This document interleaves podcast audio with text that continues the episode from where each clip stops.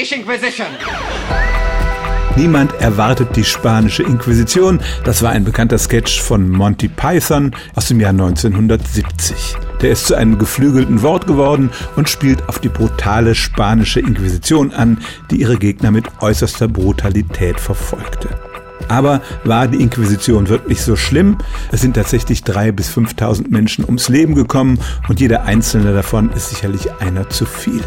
Aber dazu muss man sagen, das zog sich über 300 Jahre hin und in anderen Ländern und auch von anderen Glaubensrichtungen wurden Andersgläubige sehr brutal verfolgt.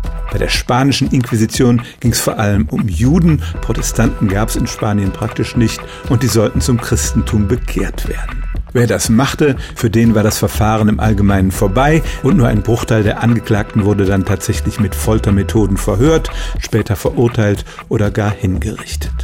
Ich berufe mich da jetzt nicht nur auf katholische Quellen. In Spanien hat man insgesamt in den letzten Jahrzehnten diese Geschichte ein wenig hinterfragt. Es tobte nach der Reformation einfach europaweit auch ein PR-Krieg der Konfessionen und da haben die Protestanten die spanische Inquisition gerne etwas schrecklicher dargestellt, als sie tatsächlich war. Das alles soll jetzt nicht die üblen Dinge verharmlosen, die damals geschehen sind, aber tatsächlich war wohl die spanische Inquisition nicht grausamer als die Verfolgung Andersdenkender in anderen Teilen Europas. Es war einfach eine schlimme Zeit damals und wir können heute froh sein, dass jeder glauben darf, was er will.